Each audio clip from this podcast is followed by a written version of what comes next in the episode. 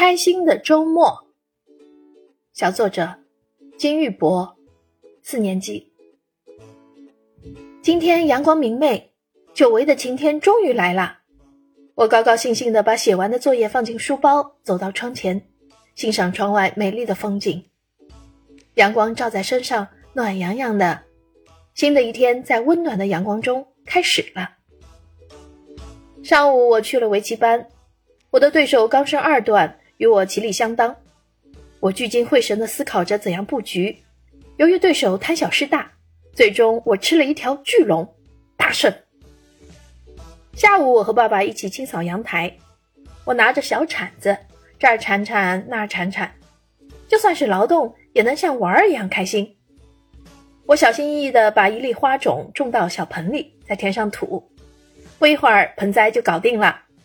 不过，花盆周围掉了不少泥土。该爸爸上场啦！先清扫，再拖地，来回数遍，阳台就被打扫得一尘不染，收拾得整整齐齐。